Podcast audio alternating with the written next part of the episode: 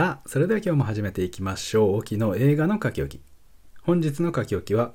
ホアキン・ドス・サントス、ケンプ・パワーズ、ジャスティン・ケイ・トンプソン監督作、スパイダーマン、アクロス・ザ・スパイダーバースです。まずあらすじですね。マイルス・モラレスの別次元の親友のグウェン・ステイシーは、彼に壊滅的な災害を引き起こす可能性のある謎のヴィランから、全ての別次元の宇宙を救う任務を依頼される。マイルスとグエンは一緒に多元宇宙を旅しスパイダーピープルとの出会いを重ねるがいつしかヴィランの脅威だけではなくスパイダーフォースとの対立を感じていく。気づけば敵は全てのスパイダーマンになっていた。という物語。日本語吹き替えキャストには小野賢章さん結城葵さん関智一さん宮野守さん佐藤節次さん田村睦美さん江口拓也さん。木村昴さんほかとなっております。先週の配信をお聞きの方はお気づきかと思いますがマーベルで続編でってねあの方針ガバガバじゃねえかって話ですけどもまあこれからはこういうのもいいよねってことにさせていただいてこれからもいろいろと注目だったり注目じゃなかったりする映画についてお話ししていきたいと思いますのでよろしくお願いします。まあ、スパイダーマンはね、ソニーのものなので、ちょっと別腹ということで、どうにか自分をごまかしていこうかと思います。ということで、早速本題に入りますが、まあ、面白かったですね。初日での動員が前作と比較すると217%とのことでしたので皆さん期待も非常に大きかったと思うんですがそういったスパイディファンの期待にしっかり応えるむしろ期待以上の出来栄えだったと言えるのではないでしょうか。ただちょっと難癖をつけたいところというか内容についてではなくてそもそもの話ですね。ちょっと言いたいことがありまして。えーとその辺りがちょっとネタバレに関わってくることになりそうですのでその辺を避けたい方はここで停止ボタンを押していただくことを推奨いたします。はい。大丈夫ですかね？まずは良かったところからいきましょうかね。いきなり月並みな感想で申し訳ないんですがやっぱり映像が本当にすごかったですね。前作よりもテクスチャだったりモーションの滑らかさ色合いっていうのも非常に分かりやすくなっていましたし迫力やスピード感っていう部分でもちょっと他に類を見ないようなそういうレベルのクオリティでしたね。前作ではスパイダーマンノワールが一人だけモノクロっぽい色味になっていたりして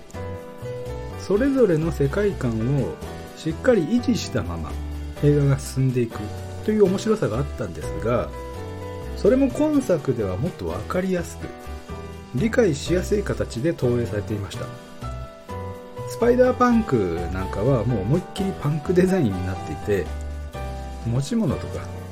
何から何までチラシを切り張りしたようなデザインになっているというかっこいいキャラクターでした。こういう徹底した作り込みが素晴らしいんですよね。僕は吹き替えで見ちゃったんですが声はダニエル・カルーヤというなかなか憎い配役になっていたようです。そして映像に関してですと他にもなんと実写版スパイダーマンですね。サムライミ版とアメージング・スパイダーマンの2人の映像もわずかですが挟まれたり。ベノムの世界線で登場するコンビニエンスストアの女性店員がいきなり現れたりとかサプライズも用意されていましてこういうメリハリを効かせることでなんだかもうよくわからない楽しさっていうのが次々起こるんですね。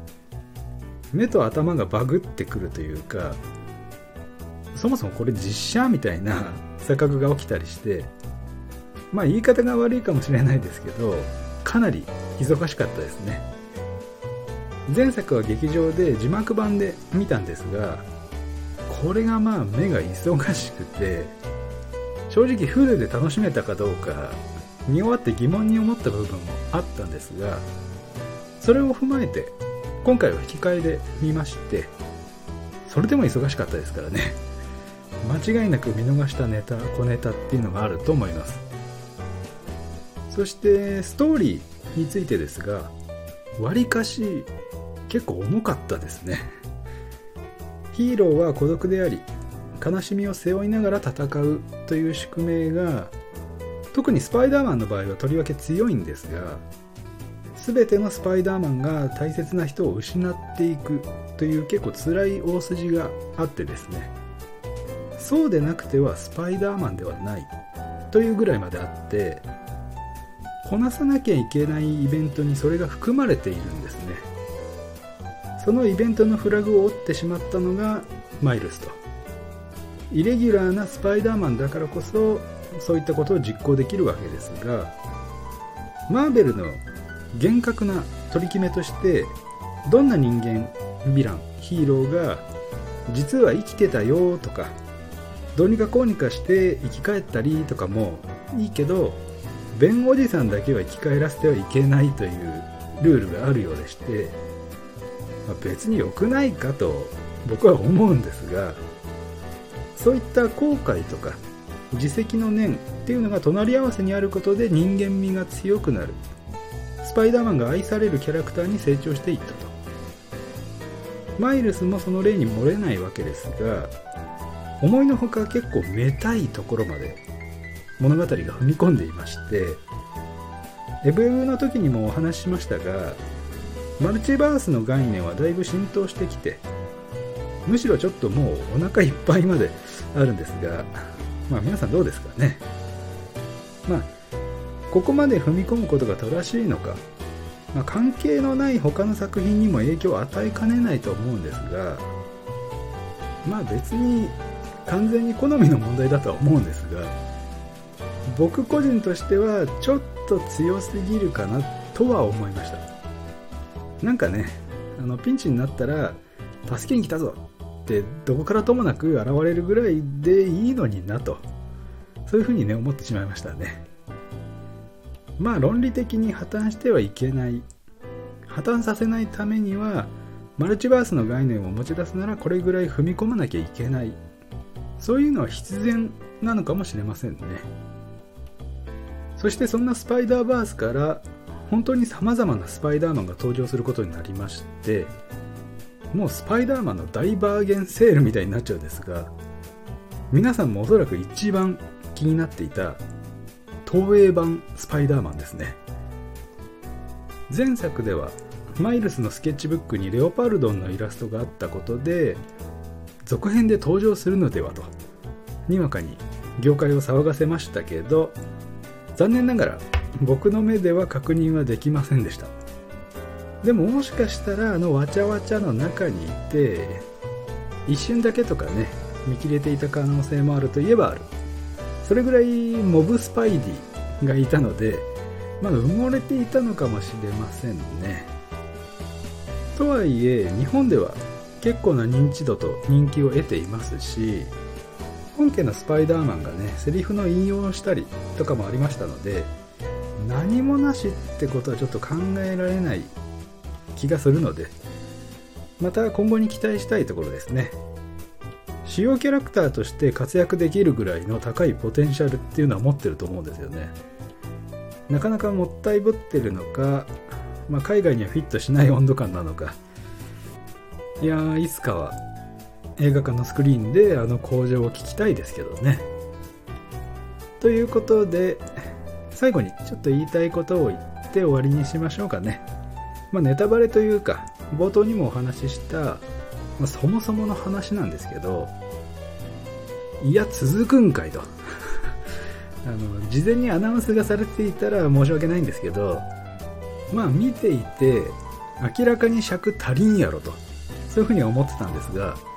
まあ、続くんだったらもう少し短くできなかったですかね。ちょっと長いなと思いながら見てたので、えー、140分でしたかね。アニメーションとしても結構長めの時間設定ですよね。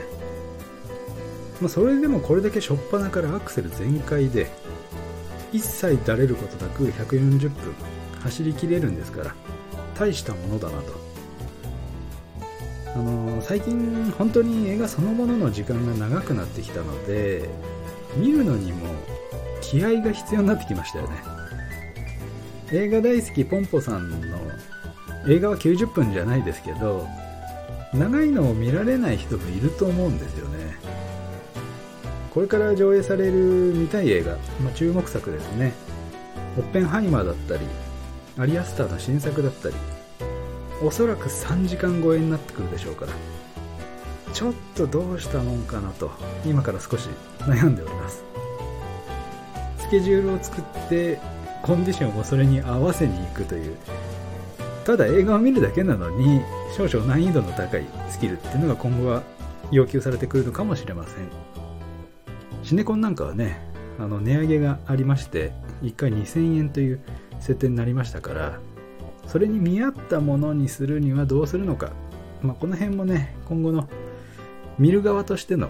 課題なのかもしれないですね。